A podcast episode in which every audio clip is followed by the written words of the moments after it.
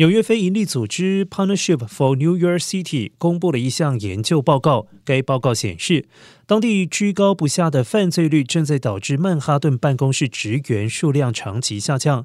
当前曼哈顿只有不到百分之四十的上班族会在工作日进入办公室。而根据纽约警察局的数据显示，近年来纽约市的犯罪率飙升，仅在四月份，重大。犯罪案件数量就飙升了百分之三十四点二。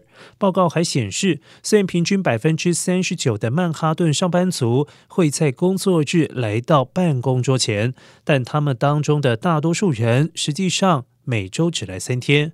而在疫情之前，超过百分之八十的职员每周到办公室五天。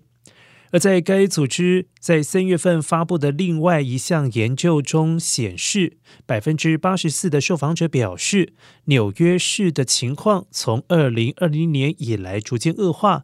百分之四十的人表示，他们正在考虑搬走。